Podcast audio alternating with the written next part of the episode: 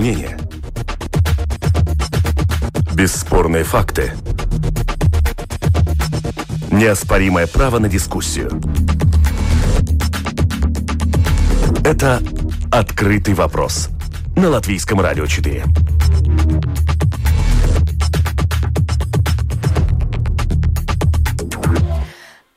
Здравствуйте, в эфире Латвийского радио 4, программа «Открытый вопрос». Сегодня у нас обзор зарубежных событий. У микрофона Юлиана Шкагала, продюсер Анастасия Смоловская, оператор прямого эфира Кристопс Бредес. Ну и последние зарубежные события сегодня обсуждаем с нашими экспертами. С нами на связи политолог Карлис Даукшц. Добрый день, господин Даукшц. Да, добрый день. Э, и Артур Быков, исследователь Института внешней политики. Добрый день, господин Быков. Здравствуйте. А, уважаемые эксперты, давайте начнем с коронавируса. Дело в том, что а, мы собирались на лето выдохнуть немножко, и, казалось бы, заболеваемость а, падает, но появился новый штамм Дельта. И сейчас мы видим, что и а, в Британии он стремительно распространяется, Израиль снова надевает маски, в Сиднее вводят карантин, а Россия вновь вводит ограничительные меры. А, как вы считаете, все-таки а, вот на фоне э, успешного, скажем, в некоторых странах, таких как Великобритания и Израиль, э, успешного процесса вакцинации, все-таки мы столкнулись э, с новым штаммом. Можно ли говорить о том, что все-таки страны не были готовы к, к такому э, развороту событий и не были готовы к тому, что придется вновь э, столкнуться, ну, скажем, с новой волной э, коронавируса? Господин Даукшц. Вы знаете, мне кажется, что все-таки в мире нет понимания природы этого вируса и нет до конца даже понимания того, каким образом можно ограничить его как распространение и найти четкий метод лечения. Поэтому метание происходит как в научных кругах, так и политических и хозяйственных кругах о тех мерах, которые необходимы. То есть неопределенность мутирует вирус, мутирует и общество. То есть четкости по этим вопросам нет. Э, гуляют конспирологические теории, они влияют на некоторую часть населения, тем, об, таким образом останавливается вакцинация, которую считают панацеей, но она пока не дает тех результатов, на которые надеются как государство и отдельные общества. Господин Быков, э, можно ли, на ваш взгляд, говорить о том, что, несмотря на то, что у нас уже есть вакцина от COVID-19, мир все равно беспомощен, и это мы видим э, по тем э, новостям, которые приходят к нам уже из названных мною стран, например, Великобритании, Израиля, России? Не знаю, я, э, э, скажем так, как говорил э, Марк Фен, если я не ошибаюсь, да, смерть, слухи о моей смерти несколько преувеличены. То же самое здесь. Слухи о беспомощности мира, на мой взгляд, несколько преувеличены. Да, э, штамм Дельта привел к тому, что рост кейсов э, заболеваний в Великобритании, не только в Великобритании, в России, в Австралии, в Израиле, во Франции тоже сейчас этот рост наблюдается.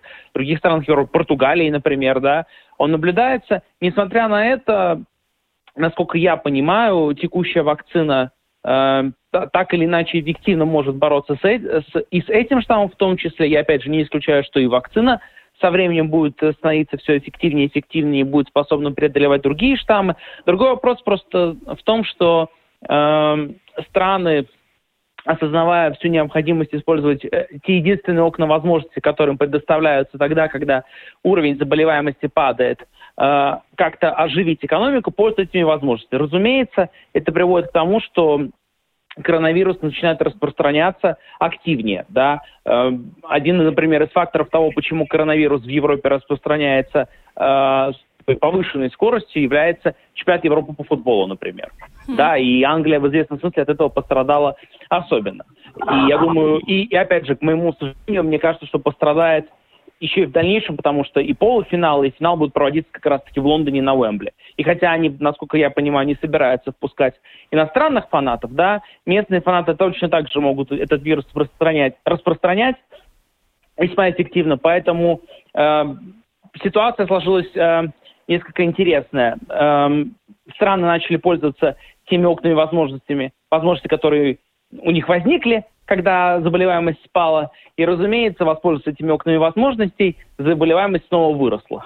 Поэтому я ожидаю, что в ближайшем будущем, скорее всего, мы вернемся к каким-то ограничениям. Латвия, я думаю, э, исключением этой ситуации не будет, потому что у нас тоже пока вроде бы нету такого очевидного роста э, заболеваемости, как, например, в других странах Европы, но я его бы совсем бы не исключал, скорее всего, к нему бы готовился. Господин Даукшта же упомянул э, различные конспирологические теории, и, э, к сожалению, до сих пор у нас э, э распространяются и fake news э, по поводу коронавируса, вакцинации и так далее. Общество не только в Латвии, но и во многих других странах в этом плане разделено на две части. Одни уже вакцинированы, а другие либо вообще против э, вакцинации, либо еще сомневаются и чего-то выжидают.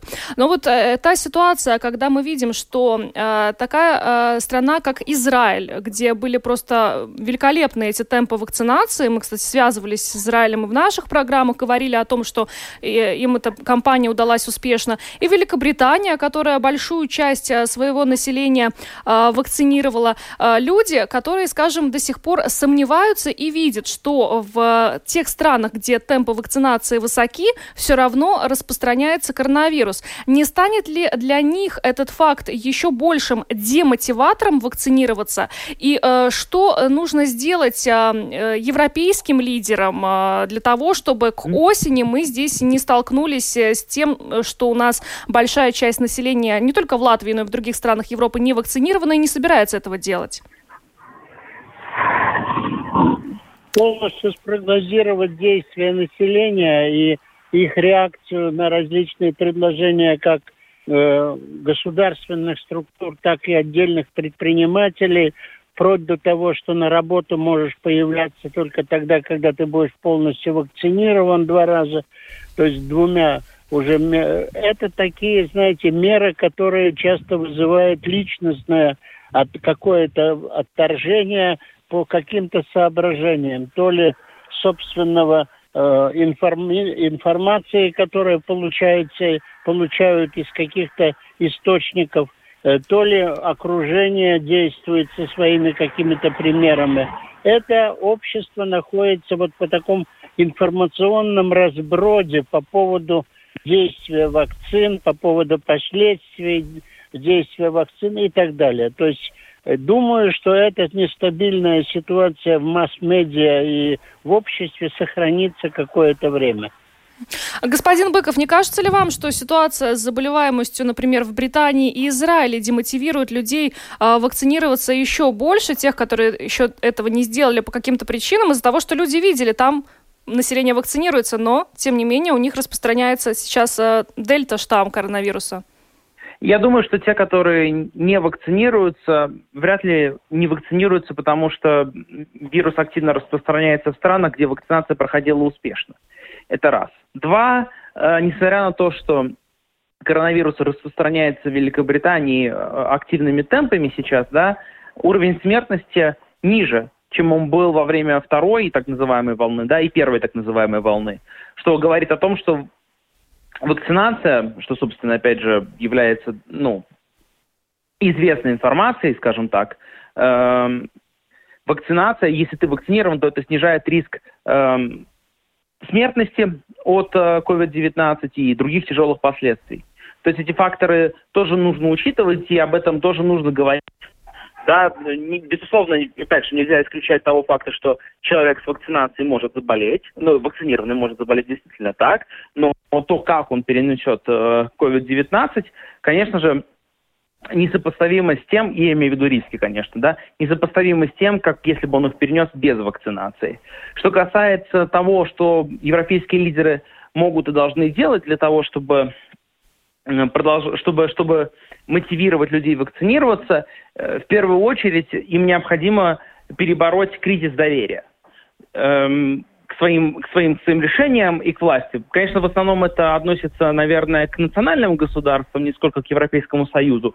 Эм, потому что, ну, редко где, например, в Восточной Европе, да, э, граждане стран себя тесно ассоциируют с Европейским Союзом, да, тогда как они, очевидно, ассоциируют себя со своими национальными государствами. И вот здесь как раз-таки национальные лидеры в первую очередь должны решить проблему с кризисом, потому что если мы говорим о странах, в которых вакцинация прошла более или менее успешно, эм, там к действиям правительства, как правило, выше. То есть корреляция существует. Это не означает, конечно, что если у вас там стопроцентное, ну я условно говорю, да, стопроцентное доверие к действиям властям и к, и своим властям в целом, то все не означает, что у вас вакцинация пройдет успешнее, да. Но корреляция указывает на то, что чем выше доверие к действиям властям, тем выше, тем выше уровень вакцинации. Соответственно, решение простое. Необходимо возвращать доверие граждан к действиям властям правительства. Как это делать? Ну, разумеется, вести себя э, насколько это возможно адекватно, да, насколько это возможно разумно, насколько это возможно эффективно, не, не, не, не, не, скажем так, не упускать возможности купить вакцины тогда, когда это есть такая возможность, да, возвращаясь к событиям, которые у нас э, в стране произошли прошлой осенью, в начале зимы. Примерно вот так, да, то есть таких возможностей не упускать. И вести себя э, максимально осторожно, при этом поясняя шаг за шагом, то есть коммуникация должна выстроена быть э, так, как никогда не было выстроена. То есть она должна быть максимально четкой, понятной на всех доступных языках, э, с максимальным уважением и почтением к тому, кто эту информацию получает. Господин Даукшт, на ваш взгляд, а какие ошибки, скажем, стратегические были допущены не только властями Латвии, но и других европейских стран, которые впоследствии и вызвали этот а, кризис доверия, о, которых мы, о котором мы говорим уже какое-то время, на самом деле, на фоне пандемии COVID-19? Ошибки, по-моему, это естественный результат той растерянности, которая была и в научных кругах, в политических кругах, когда столкнулись с массовой э, вот этой э, болезнью. Поэтому здесь э, каких-то особенных вот ошибок идет все-таки процесс поиска результата, и, и в то же самое каждая ошибка исправляется или она усугубляется, поэтому определить конкретный перечень каких-то ошибок, я думаю, это было бы слишком смело сегодня говорить по уровню, на уровне вот этой всей пандемии. Ошибки есть, ошибки будут, ошибки будут при новых мутациях этой, этой инфекции. И поэтому думаю, что здесь самое главное э, все-таки заключается в правильном, честном информировании результатов каких-то э, э, заболеваний, их результатов и влияния на массовое систему здоровья. Господин Быков, как вам кажется, mm-hmm. вот насколько этот э, кризис власти, который э, доверие власти, не, который наблюдается не только в Латвии, но и в других странах на фоне пандемии COVID-19, в дальнейшем уже повлияет на результаты каких-то местных выборов? Например, в Латвии меньше чем через год, ну через год, да, выборы. Сейчас мы видим, да. как вся эта ситуация отражается на рейтингах. Если мы говорим о других европейских странах, возможно ли там какие-то кардинальные изменения а, после дальнейших выборов, учитывая вот всю эту ситуацию? Ну, по поводу кардинальных изменений трудно говорить, и уж тем более трудно говорить в контексте всего, э, всех стран э, Европейского Союза или европейских стран в целом, да. Э, мы видим определенные изменения, например, в Германии, э, рост э, зеленых, например, да, но те же, те же самые лейбористы э, в Великобритании, да, свои позиции в ходе пандемии не смогли укрепить. Скорее произошло наоборот. Да? Борис Джонсон, будучи далеко не самым приятным и обаятельным политиком в истории э, Британии, э, ему удалось укрепить рейтинги консервативной партии.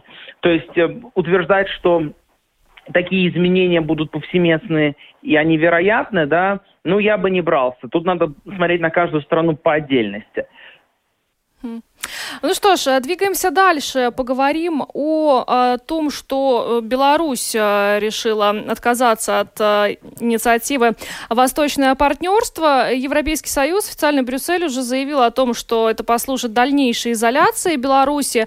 Ну, далее, как могут развиваться события? То есть, насколько сильным будет дальнейшее влияние, скажем, России здесь на Беларусь? Какие прогнозы, господин Даукшц?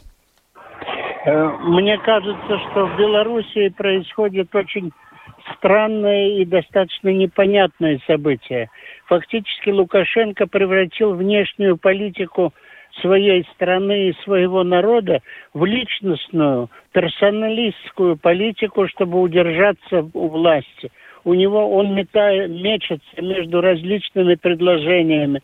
То он говорит, что нужно на 30 лет уже определить э, дорожную и практическую карту присоединения к России, то он собирается сейчас на встречу в Крым э, и э, на переговоры с Путиным, то он предлагает вообще всему обществу фактически оценить то, что огромное количество, как он высказался, оружия входит в белорусскую территорию из Украины, перекрыть границы, и фактически это значит, что есть носители оружия, которые готовятся к свержению власти вооруженным путем. То есть он фактически создает такую алармистскую ситуацию вокруг Беларуси и внутри Беларуси. Поэтому думаю, что он поставил свои личные интересы над э, государственными интересами и международными правилами, которые определяют со, э, сосуществование соседей и государств. Это и свидетельствует его действия, то ли это специальный какой-то э, секретный э, прием посылки мигрантов в Литву для более обострения э, различных позиций между Европейским Союзом и так далее. Беларуси во главе с Лукашенко, хотя его не признают как президента, находится все больше и больше э, в изоляции международных отношениях. И у него единственная надежда, пока он думает, каким образом, и хотя уже э, премьер-министр правительства уже объявил о конкретных технических вопросах корреля корреляции всех действий с Россией, э, здесь есть очень много э, вопросов. Лукашенко становится как сдерживающим фактором интеграции с Россией, так и э, стимулирующим. Поэтому здесь э, тоже нет определенности на ближайшее, э, ближайшее время. А, господин Быков, ну вот э, в рамках этой инициативы «Восточное партнерство» Беларусь э, участвовала в разных э, многосторонних проектах Европейского Союза, получала и небольшую помощь, и могла участвовать в саммитах с главами МИД Европейского Союза. А теперь с приостановлением своего участия в «Восточном партнерстве» и при приостановлением участия в этих проектах, все-таки на кого больше вся эта ситуация повлияет? На белорусский народ или непосредственно на Александра Александр Лукашенко. И дальше? Что будет дальше с этим? Эм, мне нравится, эм, как можно было бы это назвать, есть такая фраза, она очень э, приятная, мне кажется, любому политологу на слух, это э, формализация фактического политического курса на изоляцию. Так бы я это назвал. То есть, э, в сущности, ничего особо не меняется. Да, приостановление действия в восточном партнерстве для Беларуси э, значительным образом фактически не меняет общую картину вещей в силу того, что э, все, все, все участие в, различных многосторонних форматах, саммитах, проектах и так далее, по факту уже было приостановлено до этого.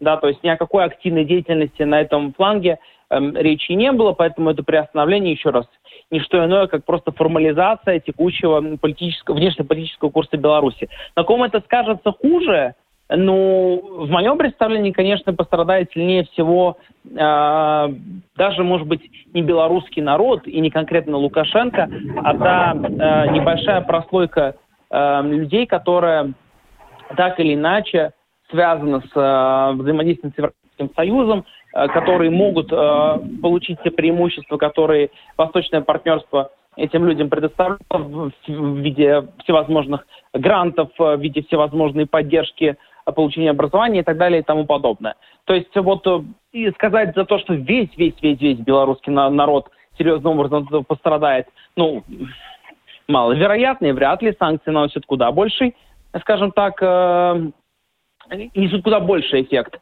на, на, на белорусский народ. А что касается Лукашенко, ну, от того, что собственно, Беларусь сама инициировала э, приостановление участия в э, восточном партнерстве, я думаю, серьезным образом никак не пострадает. Это лишь, очередной, еще раз говорю, шаг к тому, чтобы в дальнейшем изолироваться от э, западных партнеров в целом, потому что понятно, что изоляция от Европейского Союза. В известном смысле, конечно же, несет изоляцию от Соединенных Штатов Америки, от других стран э, Запада, коллективного, назовем его так, и дальнейшего сближения, просто, ну, я бы сказал, практически неизбежного сближения с Россией и другими, и другими партнерами уже с Востока.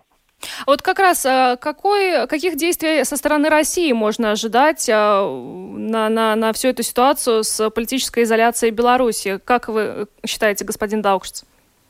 Вы знаете, мне кажется, что Россия пытается э, подходить к этому чисто прагматически и получить какие-то выгоды именно в экономическом плане, именно в том плане, который будут создаваться этими санкциями. Ну, например, Беларусь Калий будет находиться под санкциями, не исключено банкротство этого предприятия.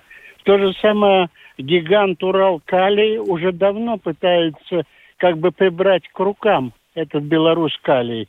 И поэтому здесь вот двойственная такая ситуация.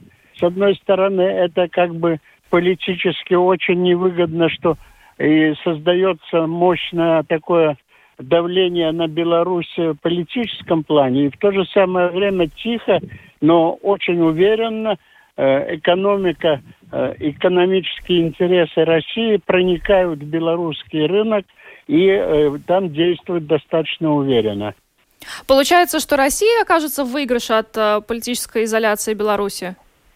Вы знаете, как ни странно, но, по-моему, это движется в этом направлении. Я не могу утверждать, что это будет полностью сто процентов таким образом, но куда, что это движется в эту сторону.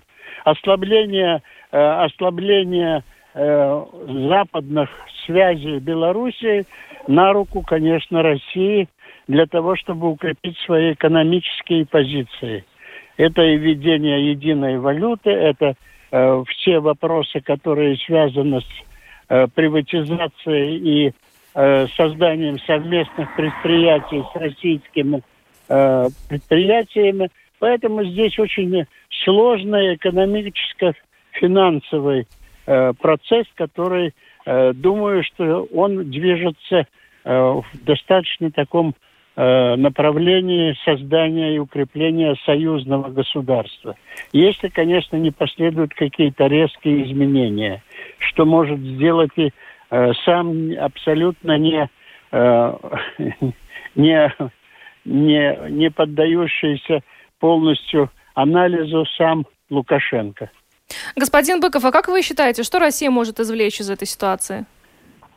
Ну, в сущности, по поводу того, насколько это выгодно для России, я бы здесь разделял Россию и российский, российский режим. Потому что для российского режима, мне кажется, что, конечно, изоляция Беларуси Э, собственная изоляция только э, от Запада и западных партнеров Евросоюза в частности, на руку именно российскому режиму. А вот на руку ли это всей России, я бы не был так уверен. Вот почему.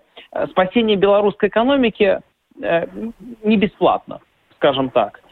Извините, пожалуйста, не российской, а белорусской экономики. Да, спасение белорусской экономики не бесплатно. И тут надо посмотреть, какую цену придется России заплатить за то, чтобы поддерживать белорусскую экономику хоть сколько-то в живом состоянии. И если эта цена будет очень большой, то мне, например, не кажется, что это было бы выгодно для России. Но для российского режима, в сущности, эм, цена не столь важна. Почему? Потому что э, потенциальные риски того, что, допустим, Беларусь бы, э, не знаю, наоборот, бы укрепляла бы связи с Западом, да, потенциальные риски для российского режима Эм, здесь были бы выше. Поэтому российский режим, на мой взгляд, опять же повторюсь, выигрывает от того, что Беларусь все сильнее и сильнее разворачивается в сторону России, все сильнее и сильнее от нее будет зависеть. А вот выигрывает ли Россия в целом, да, стоит смотреть по тому, какую цену, собственно, российский режим заплатит за то, чтобы поддерживать Беларусь и дальше. Ну что ж, двигаемся дальше.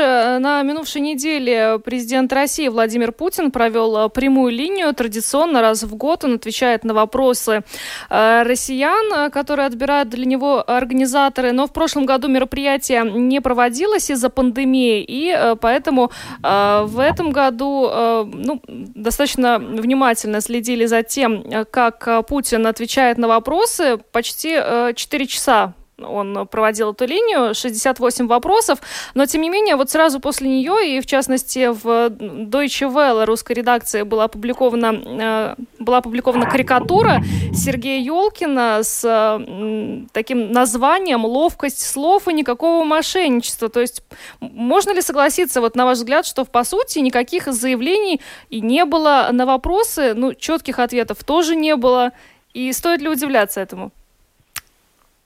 Господин Даукс.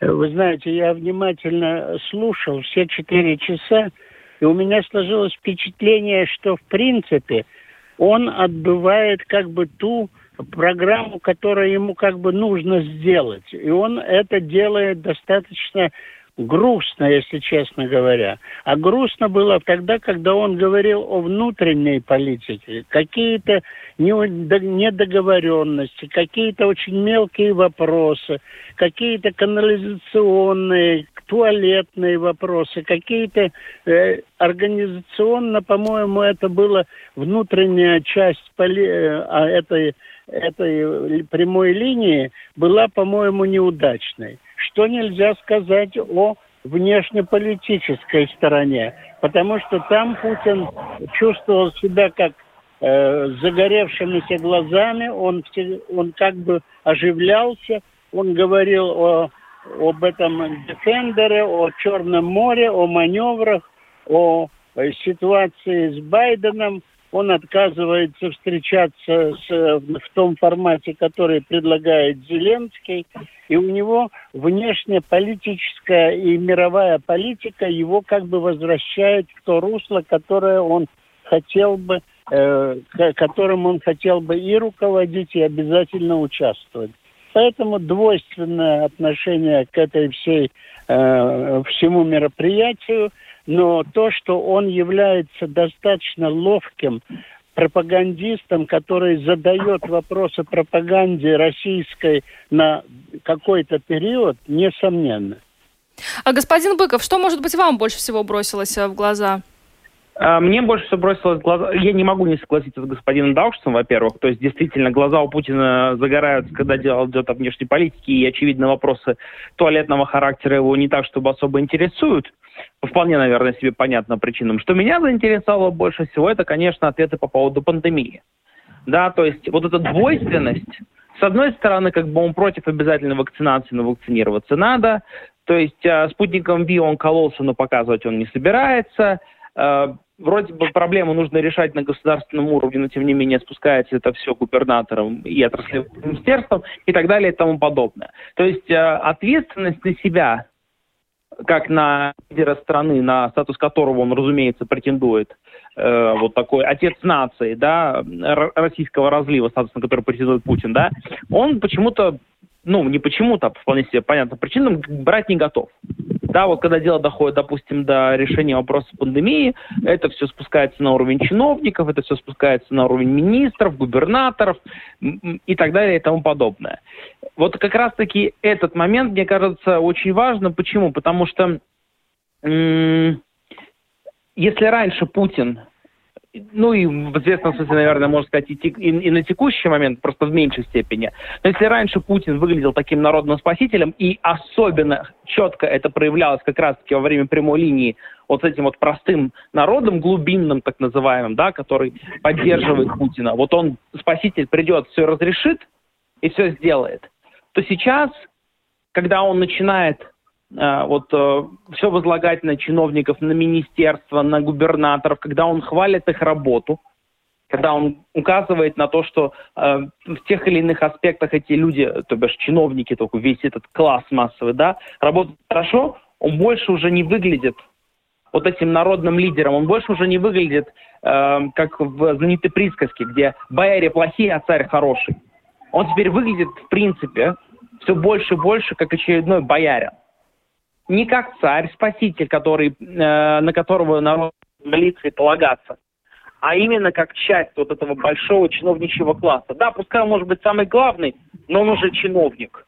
И вот э, чем больше у так называемого глубинного народа, который доселе выказывал поддержку Путину, да, будет формироваться впечатление и ощущение того, что этот народный наш лидер вовсе не народный, а и все дальше и дальше и дальше от нас отходит и отрывается, больше не в состоянии решать наши насущные текущие проблемы, а ассоциируется вот с этим чиновничьим классом, тем больше и больше его будут не любить. И это то, что Путин, я думаю, и его администрация, э, тот вопрос, который, я думаю, в ближайшем будущем пред, предстоит решить. А, господин Даукш, господин Быков, а вас не смутил ответ на вопрос о передаче власти в России? То есть, отвечая на вопрос о том, есть ли у него на примете политик, которому он мог бы передать власть так же, как более 20 лет назад а, Путину передал власть Ельцин, а, Путин да. ответил, что Ельцин не передавал власть. Ну, разумеется, он не может, э, не может так сказать, э, признать э, нечто подобное, потому что это удар по его легитимности – если мы будем э, суперформалистами, то в каком-то смысле действительно, ведь он мог потерять власть, он стал лишь исполняющим обязанности президента, последовали после этого через три месяца выборы. На этих выборах чисто теоретически, опять же, Путин мог проиграть, поэтому э, представление, наверное, Путина, я думаю, что он искренне так считает, да, власть ему досталась, э, ну, не сказать, э, не сказать, что по закону, а э, по справедливости. То есть он справедливо стал президентом, потому что его поддержал народ. Да? Конечно, понятное дело, что э, если будем смотреть на это не с формалистской точки зрения, а с фактической, э, но я думаю, что утверждение о том, что Ельцин передал Путину власть, э, близко к справедливому.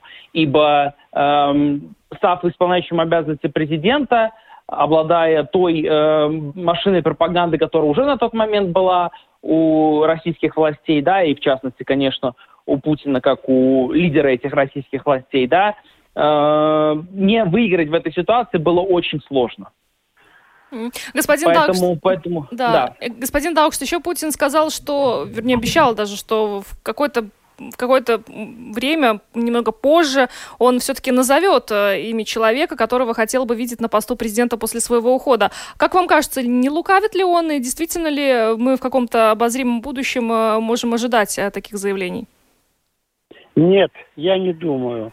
Он об этом не заявит, потому что его действия о том, что он легитимирует фактически себя как продолжателя Великой Победы 45 года, как основателя и собирателя русских земель, он хочет войти в историю не как очередной назначенец или, или какой-то, кого назначили или кого он назначит.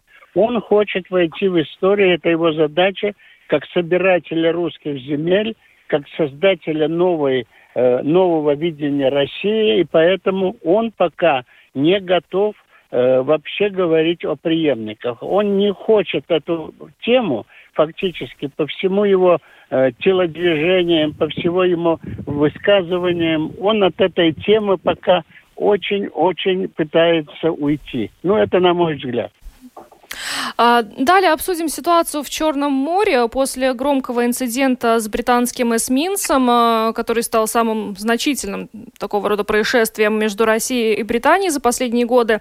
А также э, на прошлой неделе начались учения Sea Breeze и морское патрулирование, организуемое военно-морскими силами Украины и шестым оперативным флотом ВМС США. Россия, конечно же, заявила, что будет следить за этим, но некоторые эксперты полагают, в частности, об этом писал э, Константин Эгерт, что НАТО будет все чаще демонстрировать, что считает полуостров украинским, а Украину союзником, а Россия же э, полуостров Крым своей территорией. Но не слишком ли опасны эти демонстрации? Господин Быков, как вам кажется? Эм, я довольно-таки скептически отношусь к тому, что во время учений э, может возникнуть какой-то возникнуть какая-то столь напряженная конфликтная ситуация, что она приведет к э, к чему-то большему, чем обмен какими-то фразами э, характера, мол, э, пожалуйста, не, не нарушайте наши территори территориальные границы, а то вы получите по заслугам, э, или в духе мы вообще-то ваши территориальные границы не нарушаем, смотрите, пожалуйста, внимательно. Да? То есть ничего, кроме как обмен дипломатическими фразами, может быть, не самого дипломатического характера, да, и какие-то, возможно, возможно, максимум, чего можно ожидать, какие-то предупредительные выстрелы или предупредительные пролеты, например, бомбардировщиков или истребителей. Большего, я думаю, ждать не стоит. Обычно учения проходят довольно-таки мирно в последнее время, несмотря на то, что, конечно, из раза в раз в, в таких регионах этим учениям приковывается много внимания. Э, стоит вспомнить постоянные учения России и Запад, да, как, как каждый раз мы приковываем внимание к этим учениям, и каждый раз, в принципе, слава богу, конечно же, да, они заканчиваются без каких-то серьезных конфликтов. Я думаю, что эти учения исключением не станут. Ну а далее, после учений, вот, э, господин Даукс, не кажется ли вам, что ситуация в э, Черном море, э, в этом регионе становится, ну, такой достаточно напряженной уже? Да, на мой взгляд, все-таки существует одна из самых главных опасностей – то есть совершенно э, то, что связи между ну, командующими и управлением этих э, военных учений между обеими сторонами существуют, и они регулируют свои какие-то действия.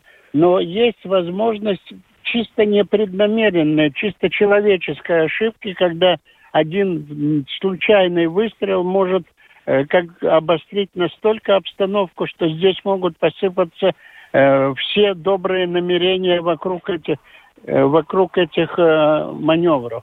Поэтому думаю, что здесь эти маневры действительно ухудшают международную ситуацию в военном аспекте и не, больших надежд на то, что они будут способствовать какому-то урегулированию или мирному исходу, э, решению э, каких-то вопросов, думаю, что не стоит ожидать. Она, э, эти маневры действуют на общественное мнение э, обеих блоков, и общественное мнение принимает каждая свою сторону, а это создает напряжение э, в международных отношениях в принципе.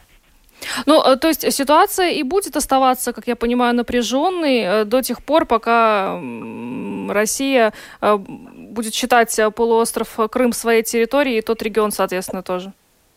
Ну, вы знаете, э, Крым для России является стратегическим плацдармом в Черном море и вообще на этом южном фронте, э, э фланге, южном фланге э, для НАТО – и э, как, как удерживающая сила. Здесь столкновение, думаю, чисто военного плана. Планировщики, они это рассматривают как плацдарм столкновения. Поэтому здесь э, можно ожидать различных ходов э, на этой площадке. Ну что ж, э, большое спасибо за сегодняшний обзор зарубежных событий нашим экспертам, э, политологу Карлису Даукшцу и исследователю Института внешней политики Артуру Быкову. Спасибо вам большое за то, что приняли участие в нашей программе. А, у микрофона была Юлиана Шкагала, продюсер Анастасия Смоловская, оператор прямого эфира Кристопс Бредис. Всем большое спасибо, всего доброго.